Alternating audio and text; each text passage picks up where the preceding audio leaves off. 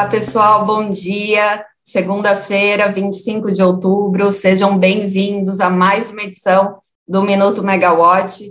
Eu sou a Natália Bezutti, jornalista da plataforma, e hoje a gente tem bastante atualização do que aconteceu na sexta-feira com o leilão de privatização da Sulgás, reunião extraordinária do Comitê de Monitoramento do Setor Elétrico, além da agenda de hoje, que tem é, resultado trimestral das empresas de energia, ainda tem é, o leilão de energia de reserva, né, o procedimento simplificado às 10 horas, então vamos começar é, as, as notícias.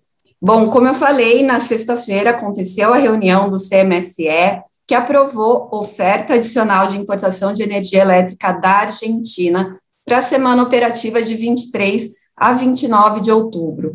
Segundo o comitê, apesar da melhora da hidrologia, ainda, ainda há incertezas, né, para como vai é, se confirmar é, essa hidrologia nas próximas semanas. Então, por isso, ele, ele negociou essa importação de 23 a 29 de outubro e vai continuar nessas é, negociações com a Argentina semanalmente avaliando o que entra de oferta adicional termoelétrica e outras condições de afluência, né, das precipitações nas principais bacias.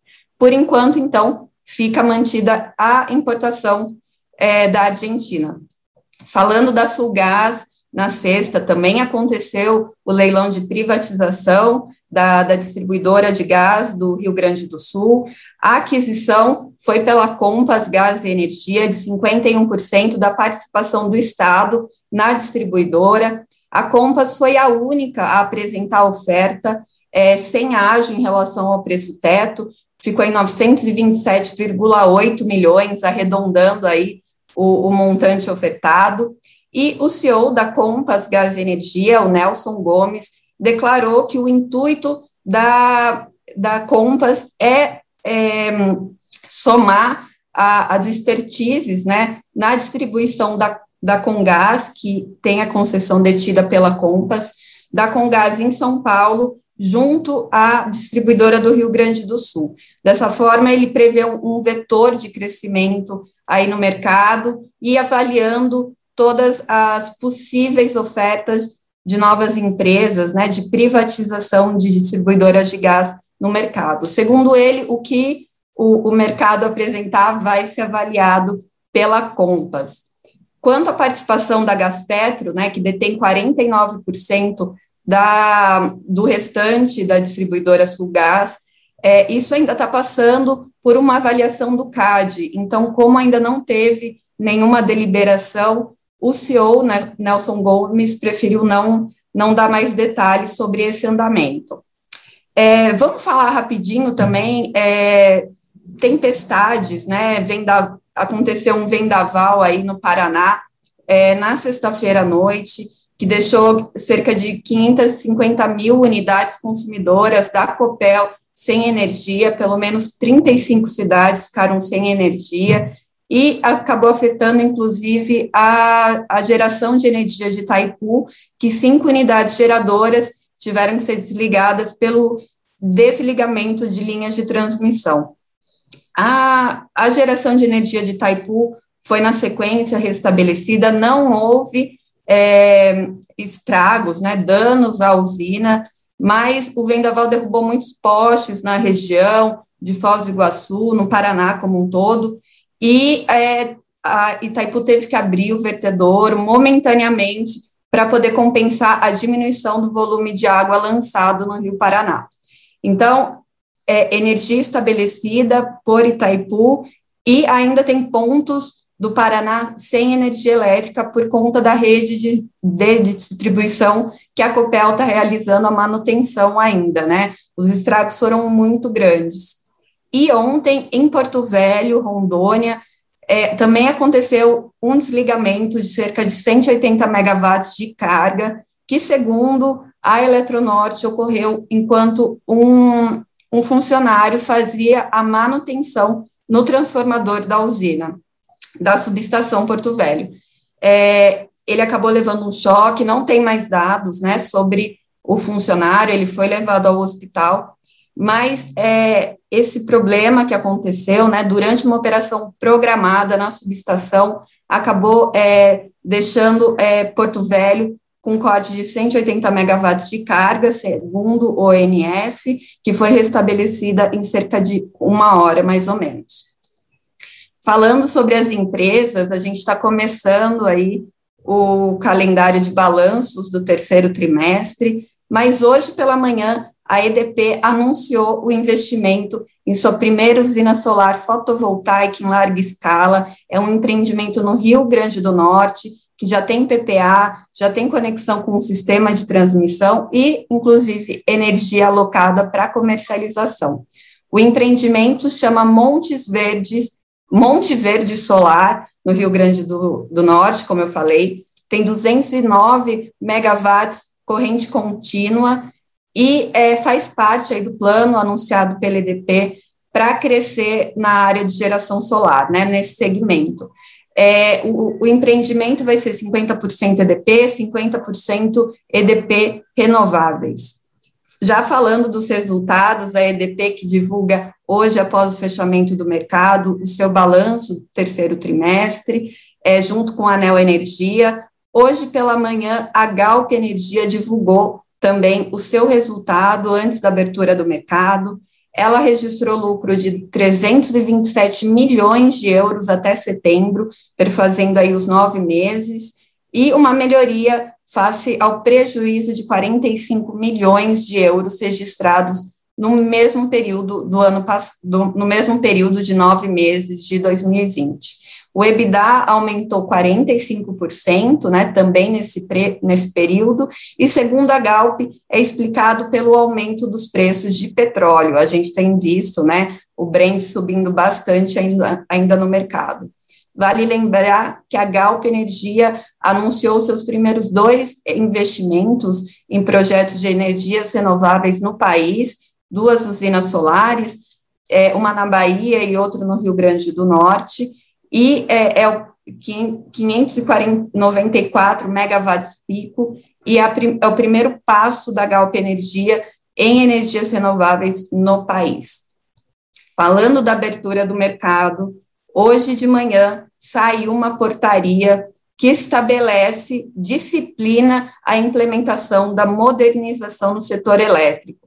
A gente viu aí nas últimas semanas, em eventos do setor de energia, é, tanto no, no evento realizado pelo Acende Brasil na semana passada, quanto no Enase, é, as entidades do setor, as associações pedindo é, um andamento, uma rapidez no processo de modernização, né?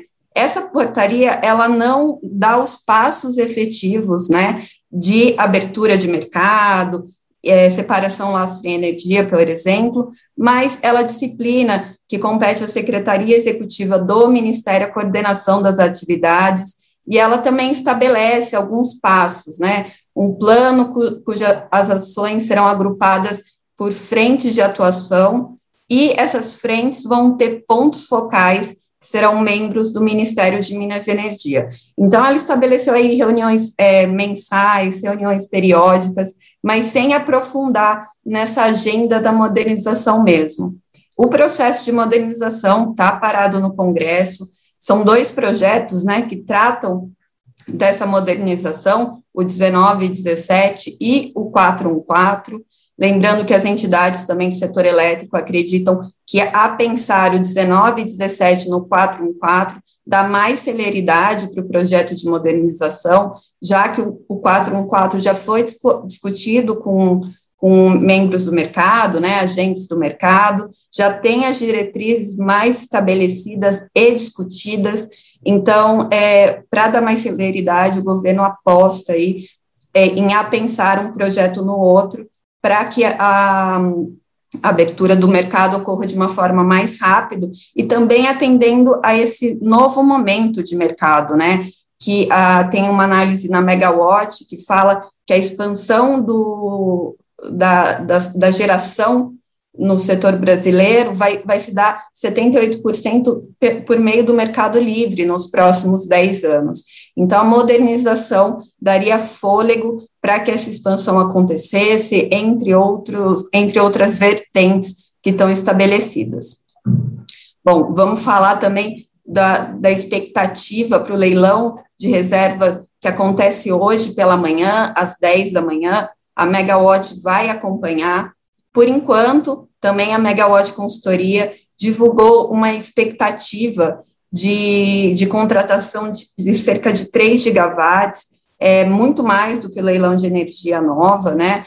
É, mas muito porque é, não a, esse leilão de reserva de capacidade ele tá não está atrelado às declarações de necessidade das distribuidoras, a, a, outros pontos do mercado, né, que a gente tem geração distribuída, momento econômico.